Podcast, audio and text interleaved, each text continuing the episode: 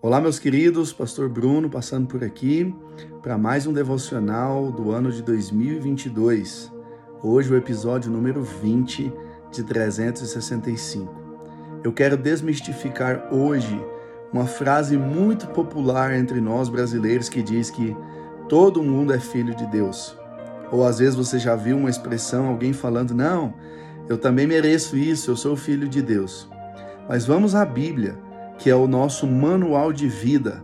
Se você crê em Jesus, se você segue a Jesus, a Bíblia é o nosso manual de vida.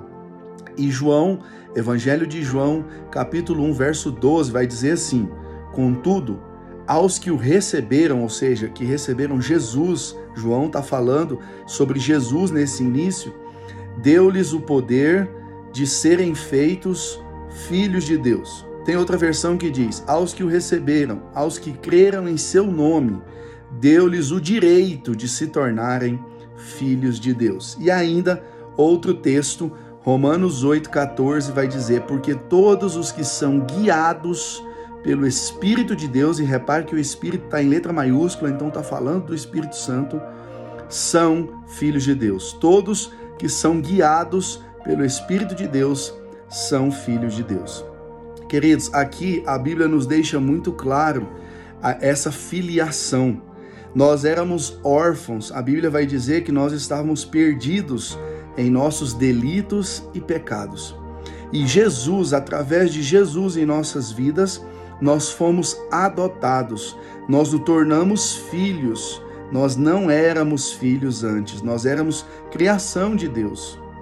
Todos nós, se a frase fosse todos nós somos criação de Deus, ela estaria certa. Mas filhos de Deus, somente aqueles que receberam a Jesus, que creram no nome de Jesus. Somente a filiação ela está ligada à crença. Se nós cremos em Jesus, de fato nós somos é, transformados em filhos de Deus.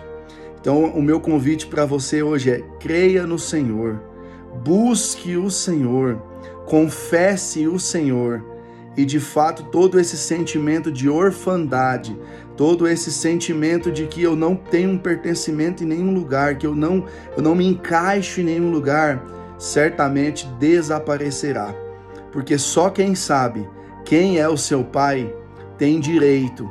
Só quem sabe quem de fato é e quem de fato nós somos em Deus consegue viver uma vida com um propósito, uma vida com destino certo e uma vida sem inconstâncias. Ah, receba a paternidade do Senhor. O Senhor está de braços abertos para nos receber, mas nós precisamos nos filiar nele através de Jesus. A minha palavra hoje para você, talvez você pode até não ter tido pai, Talvez você não foi criado perto do seu pai, perto da sua mãe, talvez você foi alguém adotado ou criado nos orfanatos ou criado por um tio, criado pelos avós, não importa o que passou. Em Cristo nós temos um Pai, um Pai que nos ama incondicionalmente, um Pai que deu o seu único filho para que nós fôssemos feitos filhos e co-herdeiros com Cristo.